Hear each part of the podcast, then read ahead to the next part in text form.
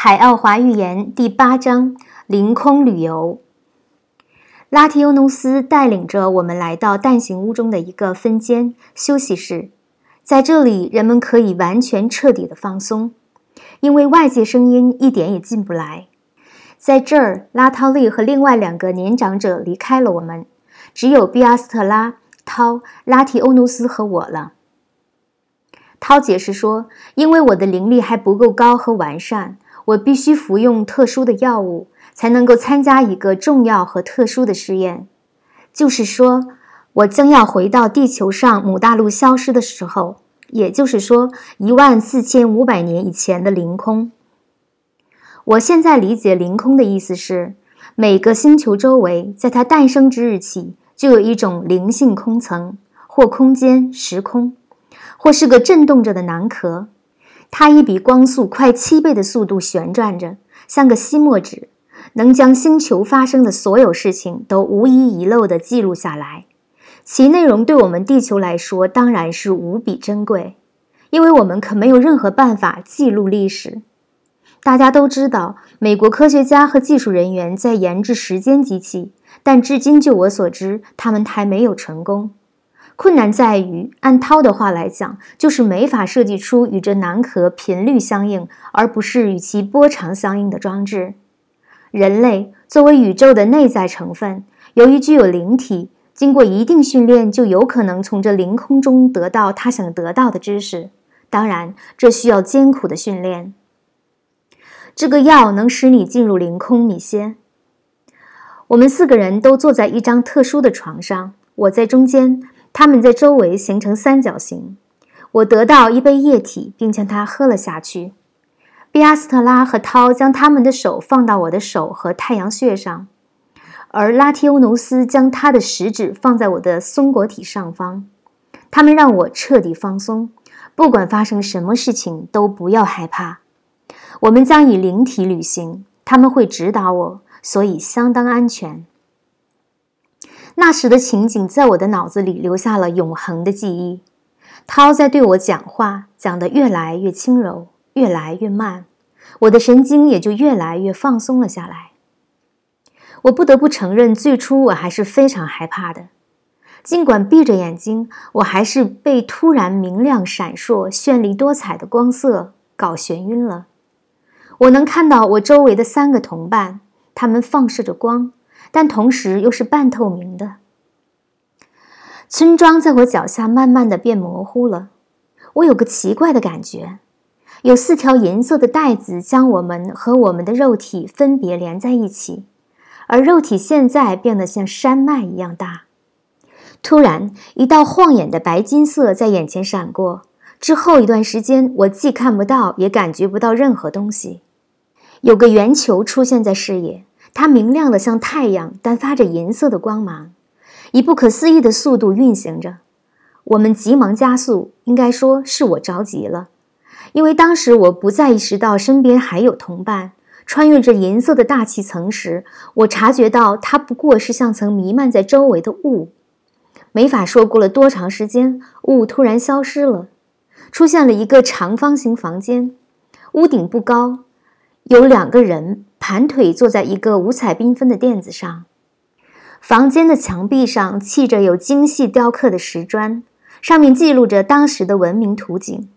有成串看起来像是透明的葡萄，有水果，我叫不出名字，还有动物的图案，有些还有人的头，还有一些图画上是人类的身体，却有着动物的头。我注意到，我和我的三个同伴都形成了一个像气团一样的整体。但彼此仍能分辨得开。我们现在是在萨瓦纳萨金字塔的一个主厅里，拉提欧努斯说道：“简直不可想象。”他并没有开口，但他却在对我说法语。我头脑中闪过一道解释：“这是真正的心灵感应，米歇。不要问问题，一切都会自然明白的。你会明白你所应该知道的一切。”由于我的责任是写这本书，是要报道我的体验。我必须尽量的解释清楚。当我处在当时那样的情景之中，我的灵体穿过了凌空，看、听和感觉这些词都不再恰当，只能姑且使用，因为感觉是同时以一种与我们正常情况下体验的非常不同的形式出现的，甚至于和我们以灵体旅行时的情况都不同。情景出现的就像是在梦中一样，有时极慢，而有时又极快无比。之后每件事似乎都是自行明了的。后来我知道，这是因为我所处的状态也与我的师傅们的密切辅助有关。突然，我发现天花板上有个开口，从中望出去能看到一颗星星。我知道了，这两个人是在和这颗星交换着可见思维。从他们的松果体头顶升起缓缓银色烟雾，烟雾穿过屋顶开口，与远空的星星连在了一起。这两个人处于完全的静态，他们周围浮散着微微金光。我知道。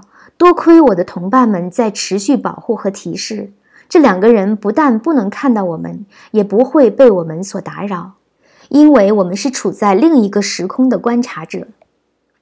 我更仔细地观察了他们，其中一个人是个老人，有着一头长达肩部的白发，头发后边戴着一顶像犹太法学博士戴的那种郁金色的纤维便帽。他穿了一件金黄色、宽松而有长袖、长达膝盖的紧身衣，衣服将他完全包了起来。他坐的姿势使人看不到他的脚，但我知道那是一双光脚。他的双手相对，仅以指尖相触，我能清楚地看到他的手指发出一丝蓝色的光，标志着他入定后产生了无比强烈的能量。第二个人和他年龄相仿。虽然有一头发亮的黑发，除了他的紧身衣是亮橘黄色之外，其他装束都和前者相同。他们是那样完全入了定，以至于好像都停止了呼吸。他们是在和其他世界做信息交流。米歇，我听到一句解释。突然，眼前的景色消失，代之的是另一番景色：一座宝塔群。有塔，有正门，有着金色屋顶的宫殿出现在眼前。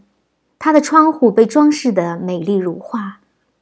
从窗户望出去是华丽的花园，花园中珐琅池中泉水汩汩喷出，又散落下来，在正午阳光的照耀下形成道道彩虹。巨大的花园里到处都是树木，成千上万只鸟儿正在树枝中飞来飞去。给这本已壮观的景色更增添了动态的美丽。人们穿着各式各样、五颜六色的紧身衣，成群在树下和湖边散步，还有些人在精美雕刻的亭子下禅坐。舒适的亭子遮住了炎日的烤晒。所有这些景色都烘托着宫殿后面朦胧可见的另一个更大的建筑物——巨人似的金字塔。我知道，我们刚离开这个金字塔。我现在正在赞叹着母大陆首都萨瓦纳萨的壮丽皇宫。皇宫后面是涛提到过的伸展开的高原，一条至少有四十米宽的大道，好像是由一整块石头建成的，从花园中心伸向高原。大道两边是巨阴大树，间隙竖立着巨大的、栩栩如生的雕像。有些雕像还戴着红色或绿色的宽檐帽子。我们在那些骑着马的人们中间滑翔。大道上还有些人骑着奇怪的四条腿的、有着海豚样头的动物。这种动物我从来没有听说过，它们使我大为惊诧。它们是善尾马，米歇，已经灭种很长时间了。又有人给我解释道：“这个动物像很大的马，有多彩的尾巴。”尾巴有时张开像把扇子，有些像孔雀的尾巴。它的臀部比马的要宽很多，身体长度相当，肩部突出像犀牛，前肢比后肢长，整个身体除了尾巴外全长着灰色的毛。它奔跑的样子使我想起了我们的骆驼。我强烈的感觉到我的同伴要带我去另一个地方。我们很快地飞越了正在行走着的那些人们，非常快。但是我却能抓住和注意到他们的语言特点，他们的话很悦耳，似乎其中母音比子音多。我眼前立刻又出现了另一个景色，有些像电影一样。当一个片段被切断后，另一个就被接上了。高原边一块巨大的场地上排列着一些机器，和我们的科幻小说家们常描写的飞碟一模一样。人们在上下着飞碟，有些飞碟正载着人飞向一个巨大的建筑物，那不用说是候机厅了。停机坪上，飞碟发出一种耳朵尚可忍受的哨笛声。有人告诉我，我们对这声音的感知程度及声音本身的强度，与眼前景象中的人们感知是相似的。我被深深的震动了。我在目睹那些高度文明的、已经死去数千年的人们当时的日常生活。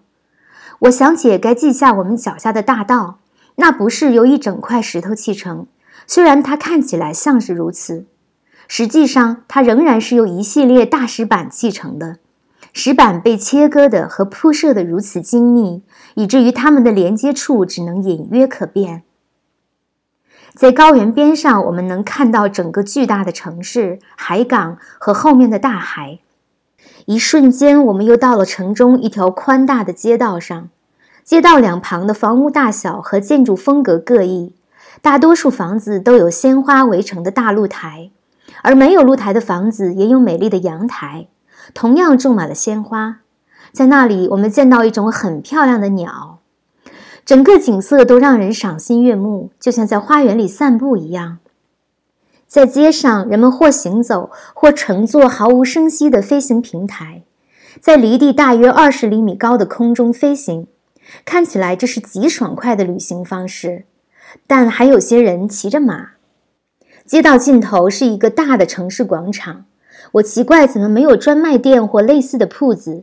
相反，那是一个有棚的市场，摊子上摆着各式各样赏心悦目的货物。有鱼，我能认出的有金枪鱼、青花鱼、鲤鱼、鹤鱼；有各式肉类，也有种类繁多的数不清的蔬菜。给人印象最深的却是花卉，整个市场好像都充满了花。显然，这里的人们喜欢花。他们的头上和手中到处都是花。采购者自己选择货物，却没有任何东西作为交换，既没有货币，也没有其他任何可替代的食物。我的好奇心将我的小组拉到了市场中心，我们直接穿过了人们的身体，一个十分有趣的体验。我的所有问题都得到了答案。他们不使用货币，因为一切都属于社区，没有人撒谎。社区生活极其和谐。随着时间的推移，他们养成了遵守他们那十分完善的和反复推敲验证过的、十分适合他们自己的法律的习惯。这些人多数都在一米六到一米七，有淡棕色的皮肤、黑头发和黑眼睛，很像我们今天的波利尼西亚人。他们之中也有白种人，有两米高、金黄色的头发和蓝眼睛。但相对较多的反而是黑人，他们像白人一样高，却似乎有好几种，一种像泰米尔人，而另一些更像我们澳大利亚的土著居民。我们来到港口，那里有各式各样、大小不一的船只，整个港口都是人工建造的。我被告知，修建码头的巨石来自于母大陆西南方努托拉采石场。我们也能看到一些非常复杂的机器在工作着，有造船机器，还有正在忙碌着的修理机械。港口停泊的船只种类极其繁多，像我所说过的，从18和19世纪风格的航船到现代式样的快艇，从蒸汽机动船到超现代的燃氢货船都有。我也被告知说，港口的巨轮都是抗重力的船只。卸载后的船只都浮在水上。当载着上千吨货物时，它们以七十到九十节的速度在水面上航行，而没有任何噪音。我被告知说，这些古典的船只属于远道而来的人们——印度、日本和中国。母大陆的人也定居到了那里，但尚未能够更新他们的技术。在这一点上，我从拉提欧努斯那里知道。母大陆的领导人将他们的大多数技术都置于保密之中，如核能、抗重力和超声波。这个政策保证了他们在地球上的领先地位和安全。镜头又被剪断了，我们回到了机场，观看着城市和夜景。整个城市都被大灯照得均匀的一片光明。拉大道就是通向萨瓦纳萨皇宫的那条大道，也一样。路灯安装在大道两边有雕刻图案的立柱上，将大道照得像白天。我被告知，这些球形灯泡能将核能转变为光能，能够持续工作数千年而不必更换。我承认我理解不了，但我相信他们会是如此。另一个镜头，白天的景色，大道和皇宫里挤满了服装鲜艳的人们。有个巨大的白色球连在金字塔顶上，显然国王，我曾在金字塔里看到过他，已经死了。就在人群聚集之前，在人群的高声嘈杂中，这个白球爆炸了，人群中爆发出一阵响彻云天的欢呼声。我好生奇怪，因为死亡激发的常常是眼泪，而不是欢呼。我的同伴解释说：“米歇，你不记得我们给你上的课了？”躯体死亡的时候，就是灵体解脱的时候。这些人们也知道这一点，所以才庆祝死亡的。三天之内，国王的灵体将离开地球，回到神灵那里去。这个国王在生命的最后时期，责任重大，困难重重，仍表现出了高风亮节。我没有回答，因为我被涛批评健忘而感到羞耻。一刹那，又是另一番镜头。我们现在是在皇宫前面的台阶上，眼前是一望无际的人群。我们旁边是个庄严的集会，其中有一个人穿的最华丽，华丽的难以想象的服装，他将是姆大陆的新国王。他身上好像有什么东西吸引了我，我似乎对他有些熟悉，我好像知道他，但就是想不起他是谁。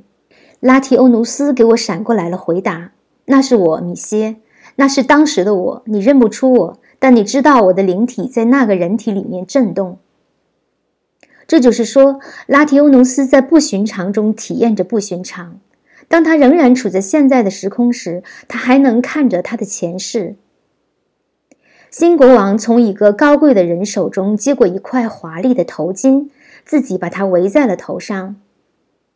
人群中爆发出一阵欢呼声。五大陆的国王，这个星球上最先进的国家，统治着地球一半土地的国家，有了新国王。人们似乎兴奋得发狂，千万个深红色、橘黄色的小气球腾空而起，交响乐团开始演奏，演奏家们都在遍布整个花园、皇宫和金字塔四周的静止的飞行平台上，每个乐团至少有两百人。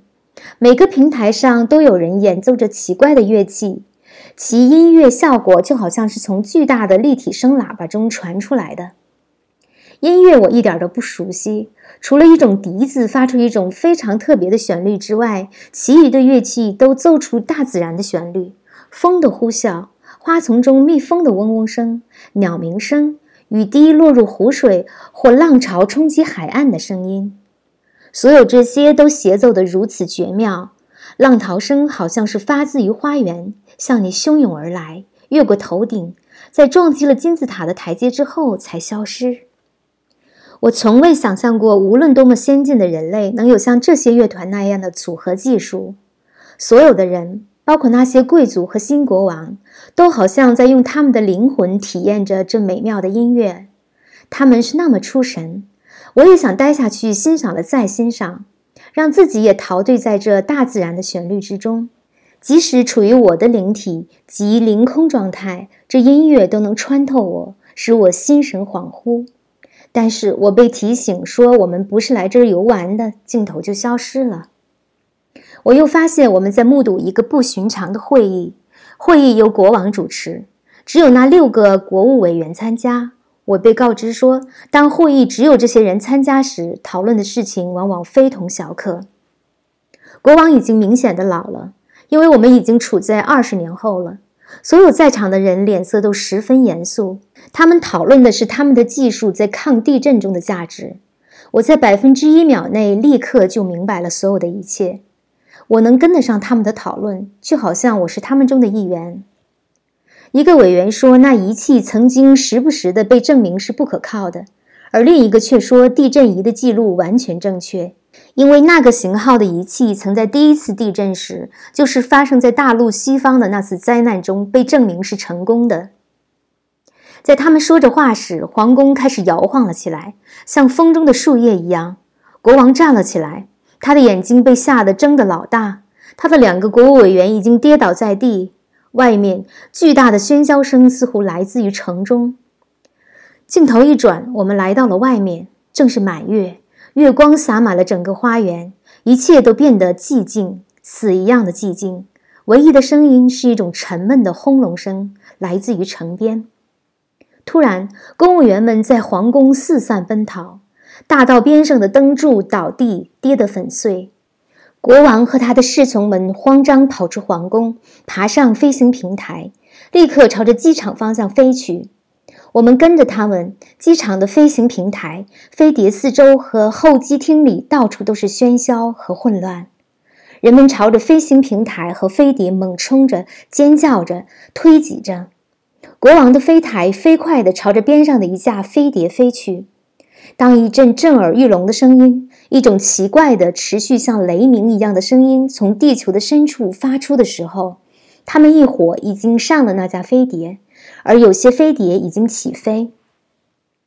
机场立刻就像纸一样被撕成碎片，我们立刻就被一股巨大的火柱吞没了。那些刚起飞的飞碟被卷在火舌之中爆炸了。那些正在地面上奔跑的人们，一瞬间就消失在了地面大得可怕的裂缝之中。国王的飞碟仍在机场上，也着火爆炸了。国王的死就好像是个信号，那整个金字塔也一摇一摇地向着那巨大的裂缝掉下去。大裂缝已经在数秒钟内增宽，伸展到了整个高原，形成了巨大的裂谷。金字塔在这裂谷边上摇摇欲坠。在一阵更剧烈的颤抖之后，终于也被烈火淹没。镜头一转，我们此刻在看着海港和城市，它们像海浪一样起伏波动着，伴着一阵尖锐的嘶叫声。建筑物开始倒塌，一幅恐怖的场面在大火中时隐时现。震耳欲聋的爆炸声从地表深处发出，扩散，整块郊区陷了下去。之后是大片大片的大陆也陷了下去，海水立刻补充了这样形成的巨坑，立刻整个母大陆都被淹没在了海洋中。它下陷的速度之快，使海洋中形成了巨大的漩涡。我看到里面有人绝望地抓住漂流物，突然地挣扎着想逃命。这样一场大洪水把我吓得魂飞魄散，虽然我知道那是一万四千五百年前的事情。我们在大陆上开始了快速的巡视，发现到处都是同样的灾难：海水掀起冲天巨浪，冲刷着残存的高原，又将它吞噬。我们来到一座刚喷发的火山附近，看到岩浆在有规则的流动，好像有一只巨手正在将它们托起到岩浆上面，在我们面前创造着山脉。这一切似乎发生了没有多久。因为整个萨瓦纳萨高原都已经消失，景色又消失了，变成了另一个。米歇，我们要到南美洲了，那里还没有受到大洪水的影响。我们来看一看这里的海岸和提阿库阿努港口。此时正值姆大陆国王和他的国务委员们在第一次地震前开会的时候。我们正在提阿库阿努港口的码头上，那是夜间。一轮满月照着大地，虽然它很快就要落了。东方天空中一丝光线预示着黎明即将到来。四周静悄悄的，守更人在码头上踱着步，那里停泊着无数船只。几个彻夜狂欢的人吵闹着走进一间房子，房子外面还有一盏小路灯在亮着。这里，我看到一些母大陆的地球仪。我们飞过运河，那里有些船只正在朝内陆海的方向航行。我们在一艘航船的船桥上休息了下来。一股轻柔的微风从西面吹来，从后面推着船，船行得很慢，因为它正在通过一个挤满其他船只的区域。甲板上有三根桅杆，样式很现代化。约有七十米长。从船身的形状看，在开阔的水面上，它能行得很快。不一会儿，我们来到一间大的海员休息室，室里至少有十二张床铺，上面全都有人睡着。有两个年龄大约有三十岁的人没有睡，从长相看，他们有可能是从母大陆来的。他们坐在桌子旁，全神贯注地玩着一个游戏，那很有可能就是麻将牌。我的注意力被吸引到了其中一个人身上，他的年龄比他的同伴稍大些，他的黑色长发辫在后面还扎着红色的结。我被他吸引的就像一块铁被磁石吸引了一样，一眨眼，我和我的同伴们就进入了他的身体。当我穿过他时，我感到了像电一样的刺激，一股爱的感受，一种从未有过的感觉浸透了我的全身。我有一种和他合二为一的感觉。我一次又一次地穿过他。这很好解释，米歇，在这个人体内，你的灵体和他又融合在了一起，他就是你，你的一个前世中的你。可是你在这儿是个观察者，不是为了要重新生活在那个时代，可别陷进去了。以遗憾的心情，我随着我的同伴们回到了船桥上。突然。西方远处传来一声巨大的爆炸声，之后另一个爆炸声就更近了，仍然是在西方。天空开始像燃烧那样发红。更近一些，在更清楚的爆炸声中，我们看到了火山的爆发，它使西方半径大约三十公里的天空亮成一片。在运河和港口上，我们感到一阵剧烈的骚动，哭喊声和汽笛一样的尖叫声响成一片。我们听到跑动的脚步声，水手们从下面涌上船桥，在他们中间，我看到那个穿着我的灵体的水手，惊惧的像他的同伴一样。我心中涌起一股对我那被这灾难吓坏了的自我的巨大同情。城市外面，在火山爆发的亮光中，我看到一个发光的圆球迅速飞上天空，从视野里消失。那是我们的一艘飞船，米歇，涛解释道。他将从非常高的高空观察灾难，上面有十七个人，他们将尽力帮助遇难者，但能得到帮助的人极少。瞧，大地开始摇晃和震动，三个更多的火山从海港旁的海底喷了出来，但很快就被海水淹没了。同时，一股四十米高的巨浪冲向海港。发出一阵凶恶的声音，但就在巨浪到达城市之前，我们脚下的土地开始上升。这海港、这城市和这城市外面的郊区田野，一整块大陆迅速上升，阻挡住了海浪的袭击。为了看得清楚一点，我们上升了一些高度。这使我想起了一个巨大的动物，从它的洞穴中出来之后，弓着背，又伸展着腰。人们的呼喊声听起来像但丁式尖叫，他们被这巨灾吓得像发了疯。他们正在随着整个城市上升，就好像是在电梯里一样。但这种升高似乎没完没了。船只被大海中掀起的岩石击得粉碎。我看着我们刚离开的那些水手们全变成了粉末。那个我已经回到了他的本来的地方——宇宙本体了。地球的形状好像发生了翻天覆地的变化，城市被淹没在两边迅速涌来的又黑又厚的云层中，火山喷发出的熔岩和岩灰倾盆而下，掩埋了大地。当时有两个词从我的脑子里蹦了出来，用来形容这场灾难：夸张和启示性。一切都变模糊了。我感到我的同伴们在我周围，离我很近。我能感到那银灰色的云以炫目的速度正在离开我们。之后，海奥华出现了。我有一种印象，我们是在拉着那银色的带子，为的是能很快地回到我们的躯体。躯体似乎正在等着我们。它大得像山一样，而当我们接近时又缩小了。在忍受了刚离开的噩梦之后，我的眼睛变得十分喜欢这金色星球上的美丽的颜色。